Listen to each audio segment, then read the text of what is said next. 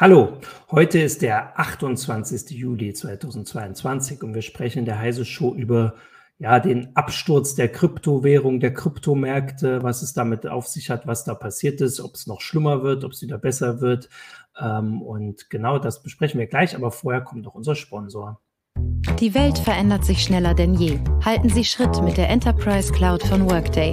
Ein einziges System für die kontinuierliche Planung sämtlicher What-If-Szenarien. Workday, das Finanz-, HR- und Planungssystem für eine Welt im Wandel. Hallo, willkommen zur Heise Show. Mein Name ist Martin Holland aus dem Newsroom von Heise Online slash Homeoffice. Ich habe heute mit mir hier virtuell Marc Mantel von Heise Online. Hallo Marc und Silvester Tremmel von der CT. Du bist im Hi. Verlag. Hallo, du kannst also beweisen, dass es unser, unseren Verlag noch gibt. Äh, da heißt es schon, sind wir jetzt eine, eine echte Jahre. Verlagswand hinter mir. Genau, zweieinhalb Jahre nicht mehr da gewesen. Man weiß gar nicht, ob das Haus noch steht oder ob da schon ein Supermarkt aufgebaut wurde. ähm, und wir sprechen heute, ich lasse mir heute von euch erzählen, was es denn jetzt mit diesem ganzen Kryptoabsturz so auf sich hat ähm, und wie ihr das einschätzt, wie das so weitergeht. Natürlich ähm, können wir werden wir, glaube ich, keine Finanztipps geben, wo man jetzt investieren soll oder nicht, aber das könnt ihr natürlich auch machen, wenn ihr gute Tipps habt. Aber erstmal kurz als Hinweis, also Marc, du hast äh, für Heise Online dich eher so in Richtung der Hardware-Geschichte damit beschäftigt. Du bist ja aus dem Hardware-Ressort, also vor allem diese Mining-Geschichten, äh, also aus der Richtung. Silvester, du hast in, in der CT ich glaube, bevor so der Absturz so richtig schlimm würde, sage ich jetzt mal, oder wie auch immer, so eine Zusammenfassung verschiedener Projekte, die auf Basis von Bitcoin und Ethereum ähm, gibt, hast du so vorgestellt, so ein bisschen die Verrückten oder die nicht so Verrückten, die sinnvollen und nicht. Äh, das ist so ein Hintergrund. Aber ich würde sagen, bevor ich da jetzt noch weiter erzähle, sagt ihr doch beide mal, wie ihr das so einschätzt oder was da jetzt dieses Jahr eigentlich passiert ist. Willst du mal anfangen, Marc? Sehr allgemeine Frage. ja, natürlich. Wir gehen allgemein und dann gehen wir ganz speziell und dann frage ich euch, wo ich mein Geld investieren soll. Also generell sind erstmal alle ja. Finanzmärkte schon ziemlich runtergekracht. Mhm. Also nicht nur Krypto, sondern auch Aktien. Ja. Äh, den Kryptomarkt hat es ein bisschen härter getroffen. Das war halt teilweise äh, halbiert und weniger. Äh, mhm. Äh, glaub, also für uns interessant ist ja vor allem Ethereum, weil das die Kryptowährung ist, die mit Grafikkarten hauptsächlich gemeint wird. Mhm. Äh, zumindest jetzt noch. Und die war halt äh, beim Höchststand, ich glaube, 4.400 äh, 4 Euro und ging da teilweise runter auf 800. Mhm. Hat sich jetzt aber äh, gefangen, ist relativ stabil auf über 1.000, jetzt gerade um die 1.600 Euro. Ähm, also es ist jetzt nicht, dass diese Kryptowährungen nichts mehr wert sind, aber es ist halt schon deutlich runtergegangen. Ja. Silvester, hast du da noch was, möchtest du noch was ergänzen, bevor wir jetzt ja, speziell äh, ich meine, ich kann halt sagen, dass was meiner Meinung nach mit diesem Crash passiert ist, mhm, ähm, ja, sag mal. dass man halt gesehen hat, dass diese Märkte, ähm, also diese verschiedenen äh, Kryptowährungsmärkte äh, und Systeme sehr eng miteinander verflochten waren und halt auch alle unglaublich hohes Risiko gefahren haben und dann ist halt einer umgefallen und da hat einen zweiten mit in den Abgrund gerissen und dann ging so das Domino los. Ähm, das ist also der eine Aspekt und der andere Aspekt ist, dass halt da können wir sicher nachher noch länger drüber reden, aber bei, bei Aktiengeschichten oder so, die können natürlich massiv überbewertet sein, aber da ist so ein, so ein Grundwert einfach sozusagen mhm. damit assoziiert, weil halt irgendeine Firma dahinter steht und die besitzt halt irgendwelches Know-how und die besitzt halt irgendwelche Dinge vor allem. Ähm, das heißt, die, die fallen nicht schlimmstenfalls auf Null. Und eine Kryptowährung, wo die Leute einfach alle der Meinung sind, die funktioniert jetzt nicht mehr, die fällt halt gnadenlos auf Null runter. Ne? Ja, und genau das haben wir auch ähm, ein paar Mal erlebt. Da kommen wir gleich drauf. Ich wollte vorher noch direkt sagen, also hier im Publikum, Zuschauer und Zuschauerinnen, schreibt ruhig Fragen rein, aber vielleicht auch so Beobachtungen, was ihr selbst erlebt habt. Also mich würde natürlich auch interessieren, ob wir welche haben, die hier, weiß ich nicht, also in Amerika, wenn man sich das anhört, oft ihre, da ist immer die Life Savings, da ist so alles Geld, mit dem man später in Ruhestand gehen will, weil es ja nicht so viel Rente gibt, verloren haben. Und da gibt es ja teilweise richtig also ja, tragische Geschichten. Ähm, also wenn ihr, ich hoffe, sowas haben wir nicht im, im, Publikum, aber wenn ihr irgendwelche Erfahrungen, Fragen und sowas habt, dann bitte reinschreiben. Wir versuchen hier äh, das im Blick zu behalten, YouTube und Twitch und so weiter. Genau, du, darauf, äh, was du jetzt gemeint hast, Silvester, dieses, dieser erste Dominostein, sage ich mal, das ist Terra USD, oder? Das war diese dieses. Also den habe ich damit gemeint. Genau, das war, das war so diese Geschichte, womit das jetzt so losging. Das ist, ähm, ich weiß gar nicht mehr, war das im April oder ein bisschen später? Also es war nicht direkt ähm, parallel zu diesen, diesem Absturz an den Finanzmärkten, weil der ja mehr oder weniger parallel zum Ukraine-Krieg stattgefunden hat.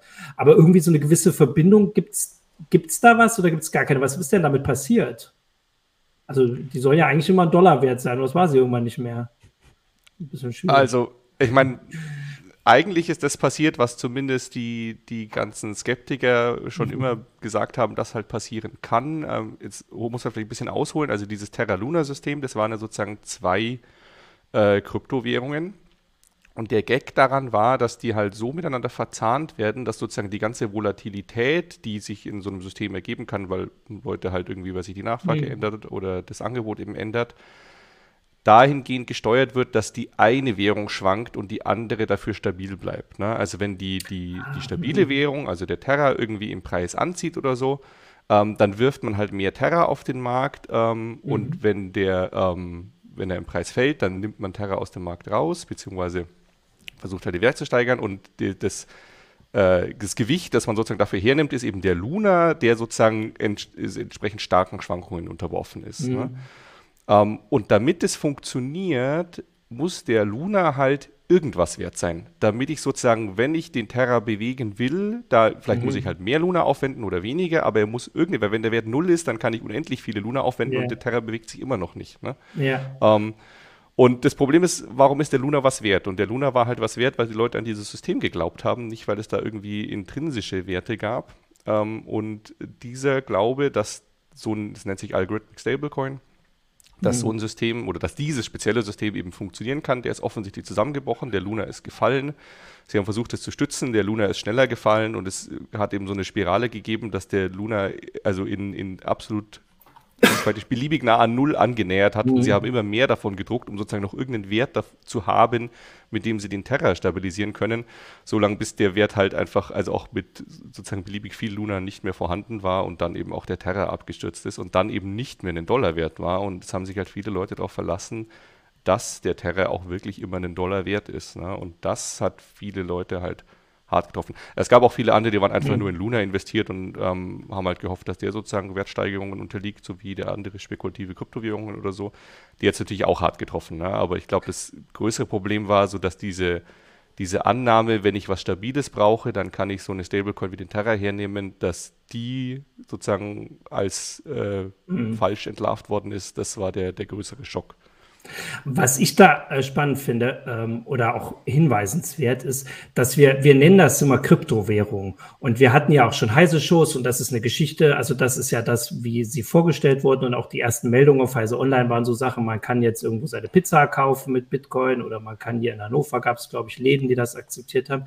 Aber auch das, was du jetzt erzählt hast und alles, was wir jetzt haben, ist eigentlich, dass es nicht mehr wie eine Währung benutzt wurde. Also keiner hat also oder so, also keiner hat Terra, Luna, Terras, Lunas und so weiter gekauft, weil er damit irgendwie irgendwo bezahlen wollte, sondern halt wie so eine Aktie in Anführungsstrichen, aber eine Aktie, die möglichst viel steigt. Also das ist dieser Hinweis, der mir jetzt oft fehlt bei den Sachen, dass es eigentlich überhaupt nicht mehr wie Geld benutzt wird. Also man kann doch damit fast gar nicht, also kann man überhaupt noch, kann man Teslas mitkaufen? Das gab es doch zwischendurch auch mal, geht glaube ich auch nicht mehr. Äh, also man kann, eigentlich hat die doch keiner mehr für das, wofür wir Geld haben, sondern für das, wofür wir in Anführungsstrichen Aktien haben, was wir ja in Deutschland jetzt nicht so viel haben. Oder sehe ich das falsch? Mark, das halt vor allem immer bei diesen sogenannten Bullruns, also wenn die Kurse ja. drastisch steigen, dann wird dann halt die Leute natürlich die Möglichkeit, Geld zu machen und vor allem in diesen Zyklen ist es halt dann, dass die Leute das als, als Wertanlage sehen, dass sie erhoffen, sich ja. da möglichst schnell möglichst viel Geld zu machen. Das stimmt schon es gibt halt so eine, ich sag mal, so eine Hardcore-Community, die natürlich wollen, dass sich das durchsetzt, auch als Zahlungsmittel, die sogenanntes Fiat-Geld, also zum Beispiel Euro oder US-Dollar, ganz böse finden.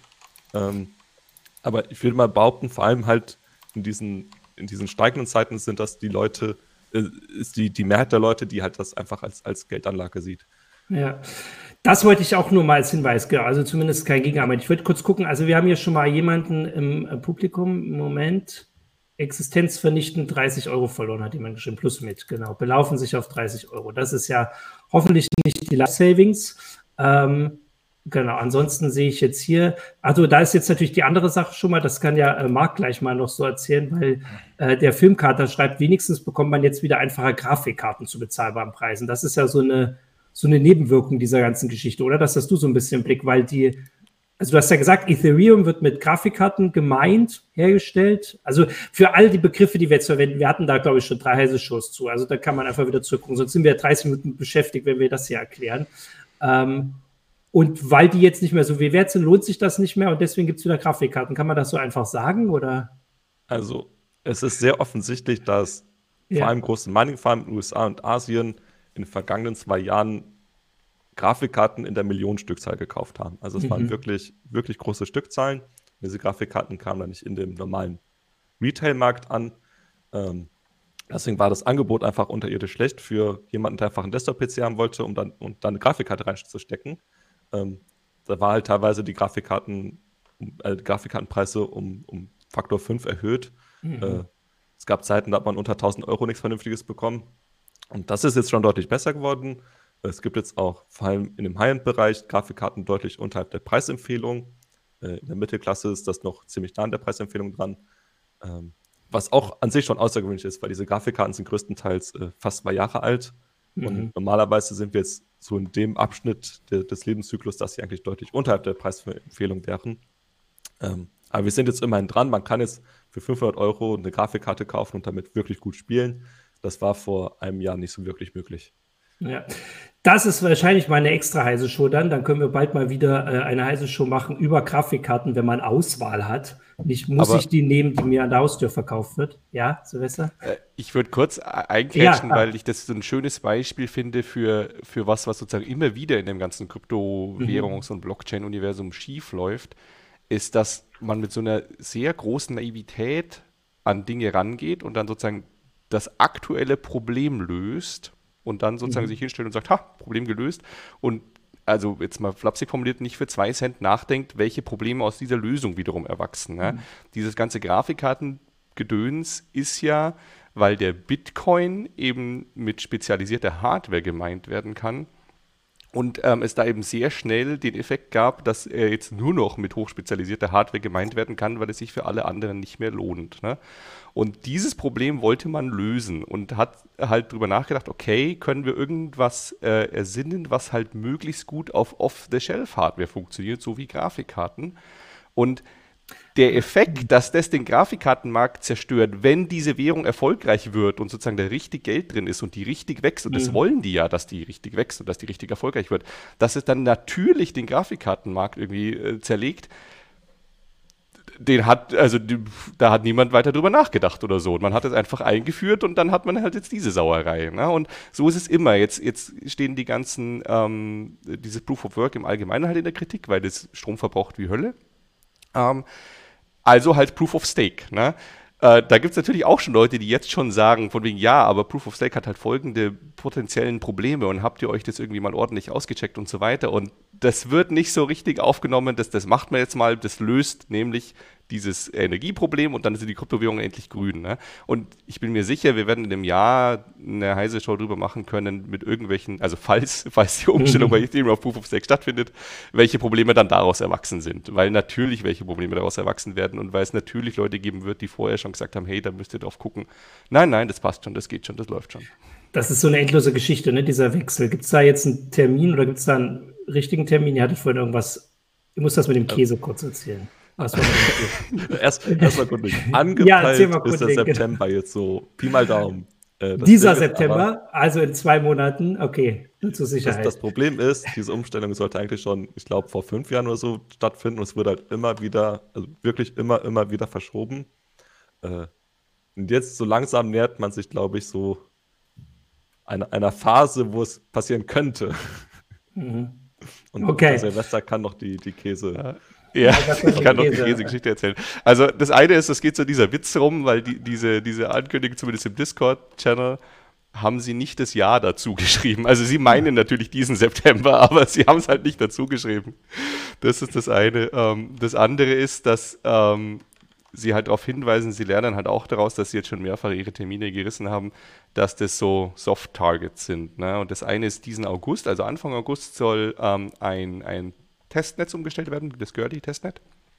Ähm, und zwar am, äh, am 11. August scheinbar. Also ich habe keine Ahnung, ob diese Daten noch aktuell sind. Ne? Das ja. ist jetzt ein paar Tage her. Ähm, und am 19. September oder in der, in der Woche vom 19. September sollen da das Mainnet von Ethereum umgestellt werden. Und dann kam also als Rückfrage, naja, diese Termine sind ja irgendwie so soft. Ähm, wie, wie, soft sind sie denn? Und ähm, also die Umstellung von Girly im August, die ist so weich wie gealterter Cheddar, aber noch kein Parmesan. Und die Umstellung vom Mainnet ist äh, Burrata, also so, so Kuhmilch, Mozzarella weich, also schon sehr weich.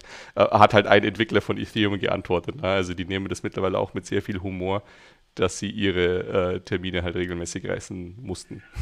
Okay, äh, dann können wir darauf ja warten und zwischendurch uns äh, Käsesorten äh, lernen oder beziehungsweise die Änderung müssen sie dann auch in Käsesorten eingeben. Aber ich wollte noch mal kurz, genau, wir haben ja jetzt ein bisschen gesagt, was so dieser erste Dominostein war, was ich schon noch mal sagen wollte, weil das war ja auch euer äh, Artikel, Silvester, ähm, wie wir überhaupt dahin gekommen waren, dass diese Werte in den letzten, ich sage jetzt mal drei Jahren grob, so stark gestiegen sind. Also da ist ja, das ist jetzt nicht nur, äh, also eine, ein Hinweis war ja, dass äh, irgendwie, vor allem in den USA, aber hier gab es ja auch so, äh, so Geldzahlungen in Co Corona, dass Leute Geld bekommen haben, für das jetzt nichts, also ne, das einfach zusätzlich gegeben wurde, um die, die Härten aufzufangen. Und viele, vor allem in den USA, hatten das quasi übrig und haben das wohl auch in Kryptowährung gesteckt. Das war so eine Erklärung dafür, aber das ist ja nicht die einzige. Also was ihr auch viel beschrieben habt, ist, dass es in den letzten Monaten und Jahren ganz viele neue Projekte gab, gab die so drauf aufgesetzt haben auf der Technik. Also wo jemand gesagt hat, wir haben hier mit Ethereum diese, also diese Smart Contracts oder sowas, wir können da verschiedene Sachen machen. Äh, und zwar nicht nur irgendwelche, wir hatten nochmal diese Kitties vor ein paar Jahren, also irgendwelche Spiele, sondern jetzt richtig, ich sage jetzt mal harte Finanzsachen. Ähm, und dass dadurch mehr Geld in den Markt gekommen ist, auch unter anderem. Kann man das, ist das so als Zusammenfassung richtig? Ist das so ein Grund, warum die erstmal so stark gestiegen waren? Also ich denke ja. Ne? ja. Ähm, ich kann natürlich diesen Zusammenhang jetzt nicht irgendwie ja. beweisen, aber ähm, ja. es ist eindeutig so, dass diese ganze Idee von Smart Contracts und dass man sozusagen dann eben auch Second Layer Chains haben kann und all diesen Spaß, das hat sich einfach als unglaublich produktiv erwiesen ähm, für die so Kreativität von eben Blockchain-Entwicklern. Ne? Ähm, mhm. Also das ist auch immer wieder beeindruckend, was die sich einfach alles ausdenken. Jetzt die Sinnfrage mal beiseite gestellt. Mhm. Und das ist auch nach wie vor ähm, sehr produktiv, dieses Ökosystem. Und es ist auch so, dass ähm, dadurch, dass da eben solche, solche Finanzprodukte geschaffen wurden, die es teilweise in der Realität, also in der Realität, in, in den herkömmlichen Finanzmärkten mhm. auch gibt, mhm. teilweise auch Produkte geschaffen wurden, die es halt in den herkömmlichen Märkten nicht mehr gibt, weil sie verboten worden sind. Ähm, ja. Und teilweise auch einfach Produkte geschaffen worden sind, die es in den herkömmlichen Märkten nicht geben kann, weil sie halt nicht diese Fähigkeiten haben, die eine Blockchain mit sich bringt. Mhm. Ähm, da ein, ein richtiger Wildwuchs an Finanzprodukten eben entstand, die sehr risikobehaftet, aber auch sehr lukrativ waren und das hat dann auch richtig Risikokapital angezogen. Und das war halt so eine sich selbst verstärkende Effekt. Ne? Also je mehr Geld man da machen kann, umso mehr Geld auch von dann, teilweise haben ja irgendwelche Rentenfonds schon drüber nachgedacht, in diese mhm. Ökosysteme zu, zu investieren und irgendwelche Risikokapitalgeber waren natürlich noch viel früher dabei. Ähm, das heißt, da ist eben richtig Geld und deswegen eben auch richtig, äh, also Geld reingeflossen und auch der Wille dann da gewesen, mehr solche Produkte zu ersinnen, weil man damit halt reich werden kann. Ne? Ja, ich würde sagen, so dass ähm, das bekannteste oder so das Öffentlichkeits-, ähm, also präsenteste in der Öffentlichkeit Produkt oder Objekt, keine Ahnung, sind diese NFT-Sachen, die wir vor allem im letzten Jahr hatten. Ne? Diese, ich habe das doch hier in der Heise Show äh, versucht zu erklären, diese Besitzurkunden quasi. Es ist, wird ja manchmal so ein bisschen falsch beschrieben, aber quasi die Besitzurkunde für irgendwas Digitales. Also das Bild gibt es weiterhin. Wenn ich irgendwie ein schönes JPEG in Paint male, kann ich das immer noch ins Internet, wenn ich es ins Internet stelle, kann es jeder runterladen und hat das eine eins zu eins Kopie, aber NFT halt als diese Besitzurkunde, was es halt so digital nicht gegeben hatte. Ne? Und da diese Sachen, aber da war ja auch das Ding, dass das im vergangenen Jahr eine richtig große Sache war. Da sind Millionen, Dutzende Millionen geflossen.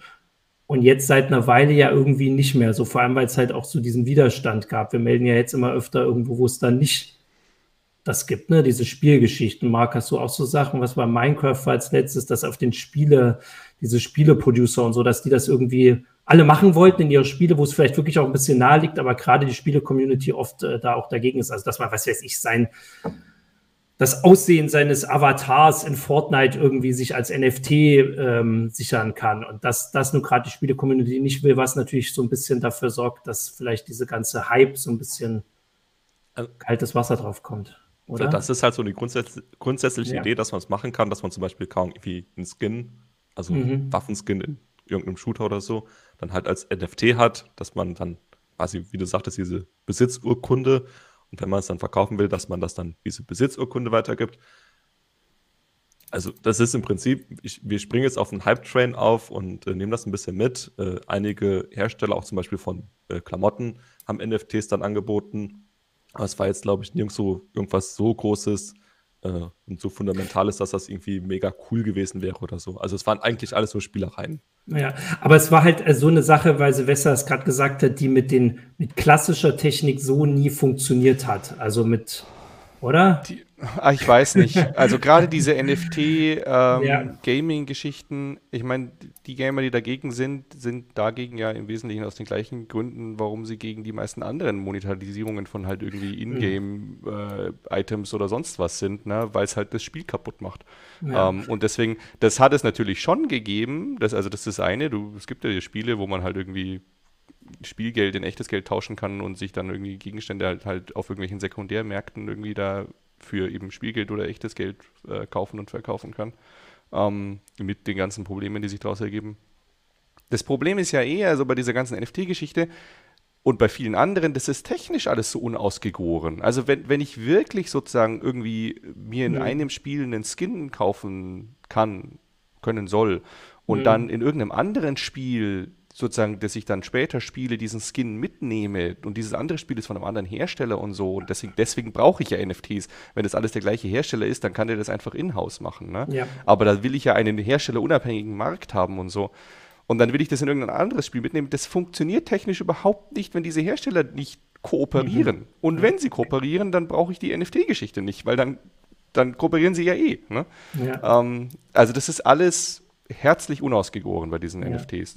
Was es natürlich gibt, sind so diese klassischen Sammelkärtchen und so. Ähm, also sage ich jetzt so, das sind halt irgendwie, was du ja. vorhin beschrieben hast. Und da, wenn ich sozusagen damit leben kann, dass jeder dieses Bildchen haben kann, aber nur ich besitze es laut NFT und mir ist es was wert, ja, dann ist es ein System, das sozusagen funktioniert. Ne? Also Surfex erinnert sich an die heiße Show und schreibt, das äh, war die Sendung hier, bei dem wir festgestellt haben, wofür ich zu alt bin. Wobei ich da ja fast noch widersprechen würde, weil vielleicht war ich ja nicht zu alt dafür, weil so ganz hat sich das ja zumindest noch nicht durchgesetzt.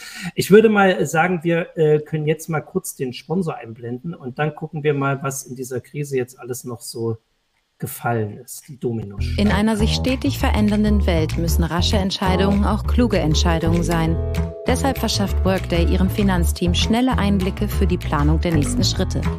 Workday, das Finanz-, HR- und Planungssystem für eine Welt im Wandel. Genau, ich gucke gerade noch so ein bisschen die Kommentare, versuche ich auch gleich noch reinzugehen. Aber was wir jetzt sagen wollten, also wir hatten ja vorhin, dass diese äh, Terra-Geschichte das so ein bisschen ausgelöst hat, das ist auch so meine Erinnerung. Aber seitdem sind ja auch andere Sachen gefallen. Also jetzt der Bitcoin und Ethereum noch nicht, die wir gesagt haben. Wir müssen ja ein paar, nennen. Aber was mir aufgefallen ist, vor allem diese, also so Finanzplätze oder so, das war ja, glaube ich, so ein großes Ding auch, dass, weil es halt trotzdem immer noch nicht so einfach ist, einfach mal Bitcoin, also man kann nicht irgendwie an Geldautomaten gehen, sage ich jetzt mal grob, um sich Bitcoin auszahlen zu lassen oder auch aufs Handy. Das geht halt alles nicht so einfach, auch wenn es vielleicht einfacher geworden ist, lass mir jetzt gerne erklären, ähm, sondern dass es diese Marktplätze gab. Vor allem auch um diese Vielfalt äh, wiederzuspiegeln. Ne? Also, dass man, man will halt nicht nur Bitcoin und Ethereum kaufen, sondern auch Dogecoin und Terra und äh, was weiß ich noch für Sachen. Und dann sind diese ähm, Kryptomarktplätze, Kryptobörsen aus dem Boden gesprossen. Und da sind doch jetzt ein paar pleite gegangen, oder? Ja, das war jetzt erstmal ah, einiges in, in, einem Satz praktisch. Eines, also, das, dafür bin ich bekannt, ja. Grundsätzlich sollte man unterscheiden ja. zwischen so den großen Kryptowährungen, also mhm. zum Beispiel Bitcoin, Ethereum und dann halt mhm. den kleinen. Ähm, bei den mhm. kleinen ist das Risiko nochmal deutlich größer, dass da irgendwas passiert und der Wert gen Null oder auf, komplett auf Null ähm, sinkt. Ähm, dafür ist natürlich auch die, die Chance größer, dass es irgendwie total hoch geht. Also kaum wenn die Marktkapitalisierung irgendwie bei ein paar Millionen liegt, äh, mhm. hast du halt durchaus Potenzial, dass es dann noch deutlich hochschießt. Äh, das Potenzial ist natürlich bei Bitcoin und Ethereum als den größten Kryptowährungen nicht mehr ganz so groß. Ähm, und Bitcoin und Ethereum sind halt schon, ich sag mal, die stabileren unter den Kryptowährungen. Äh, dass mhm. die jetzt komplett gegen Null fallen, ist halt schon sehr unwahrscheinlich. Ähm, sieht man auch jetzt. Der Markt ist zwar, ich sage mal, gecrashed, aber die, äh, die großen Kryptowährungen sind immer noch über dem Geldwert äh, des 2017er, 2018er Peaks. Also damals gab es auch schon diesen, also der, der Markt ist sehr zyklisch. Damals gab es dann mhm. schon auch diesen, so, so einen Bullrun. Dann mhm. ist es auch runtergefallen. Und äh, jetzt gab es halt wieder einen sogenannten Bullrun. Die Werte sind deutlich höher geschossen als in dem damaligen. Und jetzt beim Runterkachen sind sie aber immer noch äh, höher als unter dem äh, höher als beim damaligen Peak. Ähm, das heißt, die sind immer noch einiges wert. So ein Bitcoin, 22.000 Euro sind es, glaube ich, gerade Pi mal Daumen, ist halt schon eine Stange Geld. Also man kauft ja. sich nicht mal eben so einen Bitcoin und ist dann glücklich. Äh, das können sich die meisten wahrscheinlich nicht leisten. Ja. Ähm, und genau das. Und wenn man das nur kurz als Hinweis, weil wir gestern die Geschichte hatten, wenn man 8000 Bitcoin auf einer Festplatte hat, die irgendwo auf einer Mülldeponie liegt, dann lohnt es sich immer noch irgendwelche äh, verrückten Versuche zu unternehmen, daran zu kommen. Das beweist, dass da noch was dran ist. Genau. Nur kurz als Einwurf. Marc, sorry. Genau. Und dann, was du angesprochen hattest, mhm. ähm, in so einem Bullrun schießen natürlich auch ganz viele Kryptobörsen äh, hoch, also äh, wo man Kryptowährung kaufen kann. Äh, zentralisiert, dezentralisiert, da gibt es alle möglichen Angebote. Und dann sind natürlich vor allem diese kleineren, äh, risikobehafteter, äh, also wenn sie einfach nicht so viele Geldmittel haben und dann schießt auf einmal alles runter, haben sie natürlich ein Problem. Äh, mhm. Deswegen immer der Tipp, also was eigentlich jeder runterbetet, äh, Kryptowährungen, also die Coins und die Tokens nicht auf einer Börse halten, sondern immer möglichst in so einem äh, sogenannten Cold Storage, also kann zum Beispiel ein Ledger, also so ein kleiner USB-Stick, da hat man quasi seine eigenen Keys auf einem eigenen Stick und dann kann einem nichts passieren, wenn die Börse auf einmal dicht macht. Ja. Ähm, ich sehe gerade, ich glaube, ich sehe gerade, dass wir 10 Euro gekriegt haben. Danke. Das, also sehe ich jetzt hier irgendwo von Anine. Sehr gut, vielleicht nicht als Bitcoin, weiß ich nicht. Danke dafür. Ähm, genau, ich wollte so ein bisschen, äh, weil ich natürlich um ähm, Ah, da kommt auch ein Danke. Äh, ja, um Kommentare gebeten habe. Und tatsächlich habe ich das Gefühl, dass hier auch mal ein paar äh, neue Zuschauer und Zuschauerinnen dabei sind, die offensichtlich äh, noch äh, Kryptowährung halten, ähm, weil dann hier auch so ein bisschen widersprochen wird. Ähm, und jetzt hatte ich gerade. Ah, nee, genau, aber bestätigt wurde schon mal, dass Pi ist, nämlich, wenn ich das äh, richtig jetzt habe, ein, einer oder eine. Ähm, das Problem an Krypto, genau, hat bestätigt, dass es, also das Bitcoin an das ranzukommen, dass das wirklich äh, schwierig ist. Warte, das war doch hier irgendwo. Ähm, also das war ja meine Bestimmung. Genau, hier nicht zu massentauglich wegen fehlender Regulierung. Das fand ich deswegen schon spannend, weil äh, da kommt jetzt dieser Satz, wegen fehlender Regulierung ist es noch nicht massentauglich. Dabei war ja gerade ein Versprechen von Bitcoin und Kryptowährung am Anfang, dass es ja gerade, weil es nicht der klassische Finanzmarkt ist und dem allen nicht unterfällt, dass das so dieses große ähm, ähm, weiß ich nicht, der positive Effekt oder das Versprechen ist, dass man jetzt mal von diesen klassischen Finanzmärkten wegkommt, wo hier auch so ein paar ähm, kritische Kommentare bei uns drin sind. Was ich aber jetzt auffallend fand in diesem Krypto-Crash, ist dann doch ganz, dass ganz oft der Ruf, also wahrscheinlich in den USA ein bisschen mehr, danach kommt, dass doch jetzt die Regierung oder das Parlament oder so mal was machen soll, weil sonst ist ja das ganze Geld weg. Weil das war ganz oft bei diesen Geschichten, vor allem was du gerade erzählt hast, Marc, bei diesen kleineren Währungen oder Projekten, wo halt sehr hohe Gewinne versprochen wurden oder sogar auch vielleicht äh, am Anfang äh, da waren. Wenn das Geld weg ist, ist es halt richtig weg. Das ist halt nicht wie auf dem Konto, wo wir irgendwie, ich weiß gar nicht, wo wir da gerade sind, sind da 100.000 abgesichert, was bei einer Finanzkrise oder sowas oder als Merkel gesagt hat, ist alles sicher. Also da ist ja gewisse Summen sind einfach abgesichert durch den Staat, auch wenn die Bank komplett komplett zusammenbrechen würde, was es bei diesen Kryptosachen ja oft nicht gibt. Und das fand ich so ein bisschen auffallend, dass wenn es dann schief läuft, doch oft dieser Ruf kommt, helft uns, ihr müsst das regulieren. Seht ihr das anders? Ja, Silvester. Nee, ich sehe das genauso und ich wollte auch darauf hinweisen, weil, weil sozusagen ein, ein Zwischenglied, äh, das noch gefehlt hat zwischen diesem Terra Luna Crash und den mhm. ganzen Kryptobörsen, die jetzt umgefallen sind oder, oder halt Schwierigkeiten haben, ist äh, Three Arrows Capital, was ein Hedgefonds ist, der in unglaublich mhm. vielen von diesen Börsen investiert war oder die eben auch, also denen Geld geliehen hatte ähm, und selber aber massiv an diesem Terra Luna Crash gelitten hat und eben vollkommen kollabiert ist und dann eben auch diese Börsen mit in den Abgrund gezogen hat. Und das zeigt eben auch so ein bisschen, dass das schon längst also das ist einfach die, die Leute, die diese, diese, sagen wir mal, ähm, eher gewissenlosen Finanzhaie, die halt ähm, in den klassischen Märkten unterwegs waren und da einen Haufen Blödsinn getrieben haben und eben auch zur Finanzkrise geführt haben und so, die sind schon längst auch in diesem Kryptomarkt. Mhm. Also das ist ja nicht irgendwie, dass da nur die, die kleinen, braven Bürger jetzt endlich mal das tun können, was, was äh, sozusagen ihnen von den bösen Bankern verwehrt worden ist früher oder so, sondern da sind genau die gleichen Player unterwegs ähm, und machen genau die gleichen, teilweise sehr asozialen äh, Geschäfte ähm, nur mit noch deutlich weniger Regulierung. Und wem es am Ende wieder so richtig auf die Füße fällt, sind natürlich wieder die kleinen Leute, die halt irgendwie hoch investiert waren und gesagt haben, hey, da kriege ich 10% oder 20% oder so, da stopfe ich jetzt alles rein, was ich habe. Und dann geht die Börse hops ähm, und dann stellt sich raus, ja, die ist auch nicht abgesichert. Also dein Geld ist halt einfach weg. Ne? Ja. Und äh, teilweise sind die jetzt irgendwie in der Insolvenz und werden halt versucht zu liquidiert, äh, zu, dass man sie liquidiert, aber da wird auch wieder für den einzelnen kleinen äh, Investor nichts übrig bleiben oder fast nichts. Ne? Also dieses ganze System hat dieses Versprechen von wir sind die bessere Alternative zu den Finanzmärkten, an denen ihr kleine Leute nur behumst werdet, in keiner Weise eingelöst, sondern das Gegenteil äh, mhm. produziert. Ne? Ähm, ich habe noch einen anderen Punkt, weil wir vorhin, ähm, also weil ich jetzt ein bisschen auch bei den Kommentaren zurückgescrollt habe, nochmal zu den Begründungen, warum jetzt dieser Absturz ist. Ein ähm, bedenkenswerten Punkt von Against Nazu, der schreibt, die Energiepreise sind halt derzeit hoch. Ne? Durch den Ukraine-Krieg sind äh, überall die Energiepreise gestiegen, dass das zumindest auch ein Faktor sein könnte. Den hatten wir noch nicht erwähnt. Also diese Finanzmärkte natürlich, also offensichtlich ist ja halt eine Verbindung da. Siehst du nicht so, Marc? Du schüttelst schon. So lala. Also okay. die Energiepreise ja. sind jetzt vor allem Europa hoch. Ähm, weil wir, also vor allem Nordeuropa und äh, Osteuropa, weil wir das Gas aus, äh, mhm. aus Russland bezogen, also teilweise beziehen, früher komplett bezogen haben. Ähm, das Mining ist aber vor allem in den USA und Asien groß, wo das eigentlich gar kein Thema ist. Also der, okay. der, der kleine Mann, der zu Hause mit seiner Grafikkarte ein bisschen Ethereum meint, ist ja nur ein Bruchteil von dem, was da ja, ja. In, dem, in, dem, Netz abgeht. Äh, das sind ja vor allem die großen Farmen, die tausende Grafikkarten, vielleicht auch zehntausende Grafikkarten bei sich stehen haben und die einfach nonstop durchrechnen. Und das ist das, halt in Europa gar kein großes Thema. Ja, das ist ja noch eine Frage ans Publikum. Gibt es hier bei uns noch jemanden, der zu Hause Ethereum meint? Bitcoin macht man ja, glaube ich, schon ewig nicht mehr. Äh, kann ja noch zurückfragen, weil ich glaube, selbst das ist doch schon äh, dunkle Vergangenheit, oder? Ähm, gut, was war hier noch? Genau, der Hinweis natürlich, das ist immer das, äh, was wir dann hier haben. Bitcoin ist vor zehn Jahren mal hip, jetzt äh, ist mal cool, wenn man Monero meint, aber Monero ist, glaube ich, fünf Jahre, war vor fünf Jahren hip.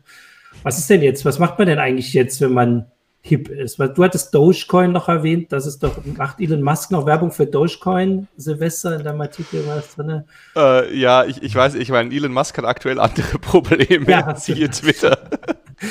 ähm, stimmt, aber ja. es würde mich, also ich meine, bei dem, bei dem überrascht mich gar nichts und wenn der jetzt morgen wieder sagt, äh, man kann jetzt Tesla mit Dogecoin kaufen oder mit Shiba Inu oder so, dann ähm, äh, ja, ist das halt so, ne? Ist halt Musk. Ja. Ähm, ich habe noch. Was ähm, ist, also, ja, erzähl. Wo ich das Gefühl habe, dass sozusagen schon noch Musik drin ist, zumindest so auf Entwicklerseite, mhm. ähm, sind so, so Privacy Coins. Also da ist auch nach wie vor irgendwie viel Kreativität drin, was man sozusagen alles machen kann, ähm, sodass eben diese Zahlungen nicht so, nur so pseudonym sind, wie halt auf, äh, auf der Bitcoin-Blockchain oder auf Ethereum, wo man halt Adressen zuordnen kann und den mhm. Adressen eventuell dann halt auch Leute. Ähm, und da wird zumindest technisch viel Interessantes getrieben, äh, dass man eben auch so, das, es gibt jetzt ein neues Paper für Smart Contracts, die sozusagen private Schlüssel halten können, mhm. obwohl ja der Contract auf der Chain liegt, aber niemand diesen Schlüssel dann auslesen kann ähm, mit Zero Knowledge Proofs und so. Also da gibt es richtig schicke technische Dinge. Das ist jetzt wieder so ein bisschen die Sinnfrage beiseite, aber ich sehe da halt schon, dass äh, die Blockchain ist halt auch technisch ein schickes Ding. Und ähm, ich sehe da nach wie vor dieses Potenzial, dass da einfach viel Entwicklung reinfließt und eben auch viel Geld, weil Leute hoffen, das könnte ja sozusagen abheben und dass sozusagen dieser Zyklus einfach nochmal eine Runde dreht und vielleicht auch nochmal eine äh, weitere und so weiter. Solange die Leute sozusagen tolle neue technische Ideen haben, wird man wahrscheinlich auch Leute finden, die dann glauben, dass das jetzt wirklich die technische Idee ist, die sozusagen dieses ganze System anders, besser, sicherer, sonst wie macht. Ne? Ähm, das, das, ist ja das, ich, genau. Mhm. das ist ja das, was ich vorhin angesprochen hatte. Der Markt funktioniert halt sehr zyklisch. Also es gibt immer eine, eine, eine Zeit, da geht es halt deutlich bergauf, so meistens irgendwie ein, zwei Jahre, und dann kracht es runter, dann dümpelt es ein bisschen vor sich hin und dann kommt irgendwann der nächste Zyklus, dann geht es wieder hoch und wieder runter. Das ist so, wie der Markt bisher funktioniert hat. Und ich sehe momentan auch nicht, dass sich das äh, schlagartig irgendwie ändern sollte. Äh, also Bitcoin hat jetzt schon einen guten Track Record, sag ich mal. Ähm, und wahrscheinlich wird da immer irgendein Wert hinterstehen und also ich persönlich glaube nicht, dass es auf Null fallen wird. Und man muss sich irgendwie damit abfinden, dass das ein Thema bleiben wird. Mal mehr, mal weniger. Ähm, jetzt halt wieder ein bisschen, momentan ein bisschen weniger, weil es halt runtergefallen ist. Ich, äh, also für mich ist ja immer die Geschichte, dass, wie gesagt, ich sehe das im Moment nicht als Währung und das scheint ja auch sich nicht zu ändern, weil eine Währung, die halt einfach mal um 60 Prozent verlieren kann und das Normales äh, ist halt was anderes als eine Geldanlage. Bei Aktienmärkten und so kann das passieren, vor allem wenn man riskantere Produkte nimmt. Ähm, da ist das normal, also das ist jetzt nichts Neues, dass sowas gibt, aber dieses Versprechen, dass wir jetzt eine Währung haben, mit der ich irgendwo bezahlen kann, ohne dass meine Regierung das erfährt, das hat es halt also bislang nicht eingelöst. Und ich habe halt auch das Gefühl, dass das im Moment gar nicht mehr das Ziel ist. Die Sachen, die Silvester jetzt so erwähnt, also dass man damit irgendwelche ähm, Produkte schafft, die Probleme lösen, die es gibt, die man technisch anders nicht lösen kann, also irgendwelche äh, Datenschutzsachen oder irgendwelche Verträge, die man irgendwie festhält. Das klingt natürlich immer noch spannend, das verstehe ich, aber das ist natürlich was anderes. Also das ist nicht das ursprüngliche Versprechen. Und ich habe halt das Gefühl, dass das so ein bisschen ähm, da weg ist. Also wie gesagt, dass man eigentlich schon nicht mehr Kryptowährung sagen sollte, weil das ist es ja nicht. Also wenn wir, wir würden über keine Währung reden, die innerhalb von ein paar Monaten 60 Prozent verliert. Selbst, ich glaube, die türkische Lira ist, glaube ich, stabiler als der Bitcoin. Äh, und die bezeichnen wir auch noch als Währung. Also von daher, äh, aber das ist ja irgendwie, also seht ihr das anders? Also kommt das wieder? Ist das noch das Ziel oder ist das jetzt einfach wirklich äh, also das Problem ist ja auch, mhm. in den letzten kaum zehn Jahren kam keine Kryptowährung, die es auch nur annähernd geschafft hätte, ähm, das Transaktionsvolumen von normalen kaum, mhm. sagen wir mal, PayPal, Visa, Mastercard mhm. oder sonst was äh, zu bewältigen, ohne dass da die äh, Transaktionsgebühren völlig durch die Decke schießen. Man hat ja schon gesehen, sobald da irgendwie mal ein bisschen was los ist auf der Blockchain, dann zahlt man halt kaum bei Bitcoin plötzlich 20, 30 Euro Transaktionsgebühren. Das kannst ja keinem zumuten. Ähm, ja. Und bisher gibt es halt keine, keine, keine Kryptowährung, die irgendwie in der Sekunde ein paar tausend Transaktionen einfach tätigen kann, ohne dass da ne, ähm, also es gibt viele Kryptowährungen, die das von sich behaupten. Ne? Ja, genau, aber es gibt keinen praktischen, ne, keine, kein, kein Beweis, dass es mit irgendeiner funktioniert. Ja, ich würde halt sagen, dass vor allem dieses äh, Währungsding im Moment sich disqualifiziert hat, obwohl, soweit ich das sehe, die großen Finanzmärkte noch nicht mal richtig Widerstand leisten. Also das war ja so eine Befürchtung, hätte ich ja auch erwartet, wenn es jetzt wirklich eine Währung gibt, die irgendwie Privatsphäre ist und so, ähm, und die das alles einlöst und besser ist und billiger und günstiger, dass dann Ne, das sagt man ja mal, dass dann die Regierungen sagen, das wollen wir nicht und die, äh, die Zentralbank und sowas. Das ist ja noch nicht mal in dem Maße passiert, würde ich sagen. Und trotzdem haben sie das irgendwie nicht bewiesen. Ähm, also ich glaube, da, ja, da, da, liegt halt auch so eine grundsätzliche äh, Annahme, die möglicherweise einfach falsch ist zugrunde. Ne? Die, ich, ich, kann mir schon vorstellen, dass da wieder eine Währung draus wird. Ich meine, die Regulierungsbehörden mhm. nehmen jetzt langsam Fahrt auf und so. Und wenn mhm. die da so richtig das alles äh, zukatackern und eindeckeln und dann äh, das On- und Off-Ramping eben wirklich so ist, dass man da halt Know Your Customer auf allen Ebenen und so weiter und dass es dann vielleicht auch irgendwelche Betrugsschutzmaßnahmen im rechtlichen System gibt und so. Das kann schon sein, nur was habe ich dann davon, dass das eine, eine, eine Blockchain ist? Dann äh, sind ja, bin ich ja doch wieder an die, die mhm. äh, Regierungsinstanzen gebunden zur Kontrolle und eben zum Schutz. Ne? Nach denen würde geschrien, sobald das Geld weg ist. Ne? Ja. Ne? Nur solange die Kurse halt irgendwie äh, 25% plus pro Jahr sagen, ähm, heißt, der Staat soll sich da bitte raushalten und nicht mhm. irgendwie was dagegen unternehmen. Und ähm, eine Währung ist inhärent irgendwie auf gegenseitigem Vertrauen aufgebaut. Das kriegst du da nicht raus. Und das hat auch der Bitcoin da nicht rausgekriegt.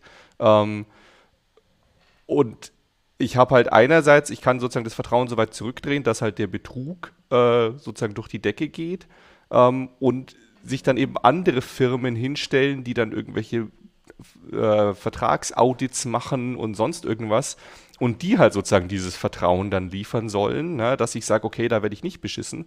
Aber, hoffe ich, da darf das sagen. Ähm, Klar, bei uns. Ähm, aber, äh, also die, die Idee, dass ich sozusagen ein System schaffen kann, wo wirklich niemand, niemand anderem vertrauen muss und trotzdem haben sie irgendwie so florierenden Handel, das ist meiner Meinung nach einfach eine, also ja, weiß ich nicht, ob Utopie oder Dystopie, aber es ist jedenfalls nicht realistisch, ne? Ja. Genau, äh, weil das Pi hatte vorhin auch noch geantwortet, Bitcoins Versprechen ist nicht, oder das Bitcoin-Versprechen ist nicht, dass man reich wird, sondern dass man immer genau, also 21 Millionen hat.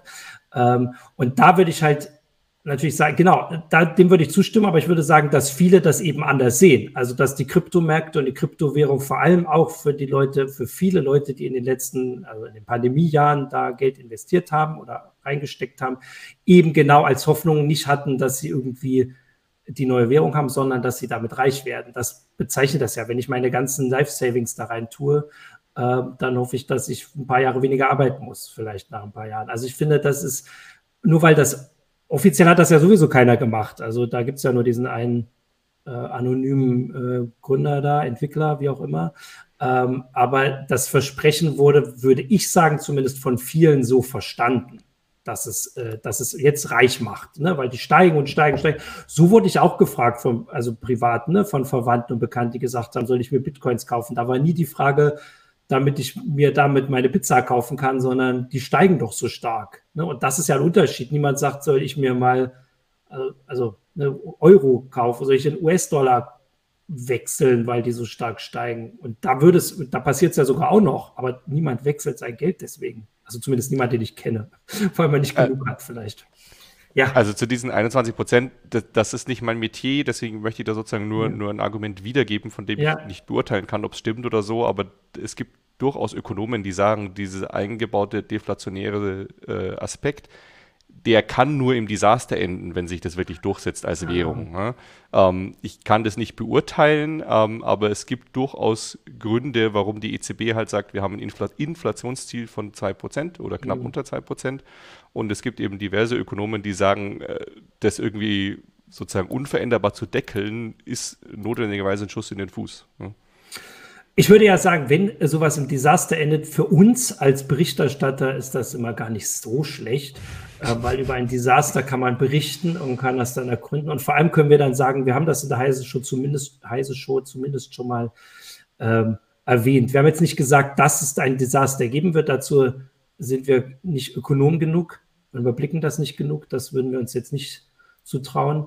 Ähm, genau, aber zumindest hast du das jetzt äh, auch schon mal erwähnt. Und es gibt ja diese Sachen, da ging dieses Jahr auch wieder Geschichten rum. Also diese grundlegende Kritik an Bitcoin, Kryptowährung und so weiter ist ja nicht neu. Da gibt es auch immer mal wieder neue Sachen. Und natürlich fühlen sich jetzt im Moment, würde ich mal sagen, vor allem die Kritiker und Kritikerinnen bestätigt. Aber Marc hat ja schon ausgeführt, dass es auf jeden Fall nicht so heiß gegessen wird, wie es gekocht wird, oder es ist nicht so schlimm, wie es manchmal erwähnt wird. Ne? Also die, äh, der Bitcoin ist immer noch 21.000 ähm, Euro wert und das ist ein Vielfaches von dem, was er war, als wir angefangen haben, darüber zu berichten. Und ich glaube sogar, als wir angefangen haben, Werte zu berichten, einfach nur. Das war ja dieses Jahr, wo es, ich glaube 2017, wo es so richtig mal schon hochgegangen war.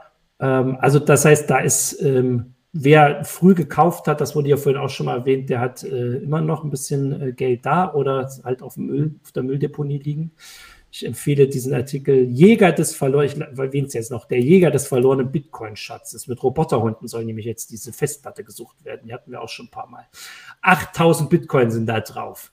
Ähm, Genau, jetzt gucke ich noch mal kurz. Genau hier der Hinweis äh, von Jens Rosinski. Das ist tatsächlich eine Kritik, die oft jetzt bei diesen Kryptoprojekten kam, dass es wie ein Schneeballsystem funktioniert oder dass es bei manchen zumindest diese, diesen Verdacht gibt. Ich glaube, Celsius war jetzt so eine Geschichte. Das war auch so eine Kryptobank oder sowas, die auch aber gleichzeitig versprochen hat, dass wenn man da investiert, man so und so viel Prozent immer Gewinn bekommt. Das wirkt wohl auch so, als wäre das so ein Schneeballsystem gewesen. Ähm, also das gibt es auch, ist aber jetzt nicht per se. Also man kann nicht per se sagen, äh, äh, all die Kryptosachen sind das. Ansonsten, habt ihr noch was, Marc, Silvester? Möchtet ihr noch was sagen? Ich meine, ich habe im Chat gesehen, dass es einen Haufen Fragen gab, so was, was ist mit Lightning ja. und äh, ein paar andere Geschichten. Äh, aber ich glaube, das führt jetzt alles ein bisschen zu weit. Ne? Ähm, die, die anderen Fragen habe ich jetzt schon wieder nicht mehr im Kopf. Ähm, Lightning gibt es noch, ähm, aber wie gesagt, solange die, die Währungen solche Schwankungen haben, bringt es irgendwie wenig, um, also meiner Meinung nach wenig, um es näher an ein, ein, eine Währung zu bringen, mit der man irgendwie Dinge kaufen kann. Ne? Ähm, mhm. Und äh, für, für das Investitionsgeschehen, ähm, wo ich dann irgendwie halt irgendwelche Unsummen äh, bunker in der Hoffe, dass der Kurs steigt, ist das Lightning-System, glaube ich, nicht so relevant. Ne? Ähm, Ach, guck mal hier. Coco Lorenz hat geschrieben, Benutzung von Kryptowährung, also Kryptos als Währung ist durch unsere tolle Steuergesetzgebung extrem aufwendig. Das ist jetzt auch neu. Also der Staat ist jetzt ist schuld, dass das nicht geht. Also ich würde ja. ja also das, das denke ich, ist sogar, also hat er sogar recht, ne? Aber da, was sollte denn sonst passieren? Also war die Idee irgendwie, man könnte eine Währung einführen und alle Staaten der Welt sagen einfach, na, da gucken wir halt nicht drauf und das ist uns egal, ob das mit dem Steuersystem kompatibel ist. Natürlich wird es da Reibereien geben und natürlich werden die verschiedenen Staaten da verschiedene Lösungen haben natürlich ist es dann aufwendig und lästig. Also was sonst sollte denn passieren? Also das finde ich auch nicht äh, überraschend, da hast du recht. Ich würde aber auch sagen, dass, wie gesagt, eine, ähm, also eine Währung, die so stark fluktuiert, ähm, ist, hat sich noch auch disqualifiziert, auch wenn hier Hinweise kommen, natürlich, jetzt haben wir gerade eine Inflationsrate von 7, 8 Prozent. Vor einem Jahr hätte ich das auch noch sicherer und ohne äh, Zweifel an der wie sagt man, Fiat-Währung, an unserer klassischen Fiat-Währung äh, gesagt. Natürlich äh, stimmt das, dass die klassischen Währungen, die nicht Kryptowährungen, ja offensichtlich auch Schwankungen unterworfen sind, ähm, was man jetzt wieder stärker merkt als sehr, sehr lange in unserer jüngeren Geschichte. Ähm, trotzdem sind diese 60 Prozent innerhalb von äh, drei Monaten nochmal äh, krass was anderes und würden uns vor ganz große Probleme werfen. Gesundheit, ich glaube, das war im CT-Verlag, oder? Das war bei dir um die Sorry. Ecke. Kein Problem. Da kannst du gleich noch Gesundheit sagen. Ich würde nämlich sagen, wir sind dann ähm, durch. Äh, es gab ja noch so ein paar Hinweise. Wir es ist ein so großes Thema, ein so umfangreiches. Es gibt auf Heise Online immer wieder Berichte in der CT. Silvester Jan Mahn hat auch drüber geschrieben. NFTs hatten wir auch, hat André geschrieben. Also es gibt hier ganz verschiedene Kollegen und Kolleginnen, die sich damit beschäftigen. Auf äh, Heise Online macht Axel Kannenberg viel. Also es gibt viele, die sich damit beschäftigen aus den verschiedenen Blickwinkeln. Man kann das nachlesen bei uns. Es gab kein Finanztipp heute. Ähm, das finde ich richtig äh, und gut. Ähm, passt auf euer Geld auf, ist vielleicht der Finanztipp und tut nicht all eure Life Savings in eine Kryptowährung und wahrscheinlich überhaupt nicht in irgendeine Sache. Ähm, das ist doch ein guter Finanztipp zum Abschluss, oder? Ähm, und genau, da wird jetzt noch die Nase geputzt. Wir sagen jetzt. Immer diversifizieren. Ja, diversifizieren, genau. Das ist doch ein guter Tipp. Damit machen wir nichts falsch. Ähm, passt auf euch auf. Äh, danke euch beiden ähm, Silvester und Marc. Danke ans Publikum für die spannenden Einwürfe, den Widerspruch, den, die Zustimmung und überhaupt alles. Die heiße Show äh, gibt es nächste Woche wieder mit einem neuen Thema und bis dahin wünschen wir euch noch eine schöne Restwoche. Ciao. Ciao. Ciao, ciao.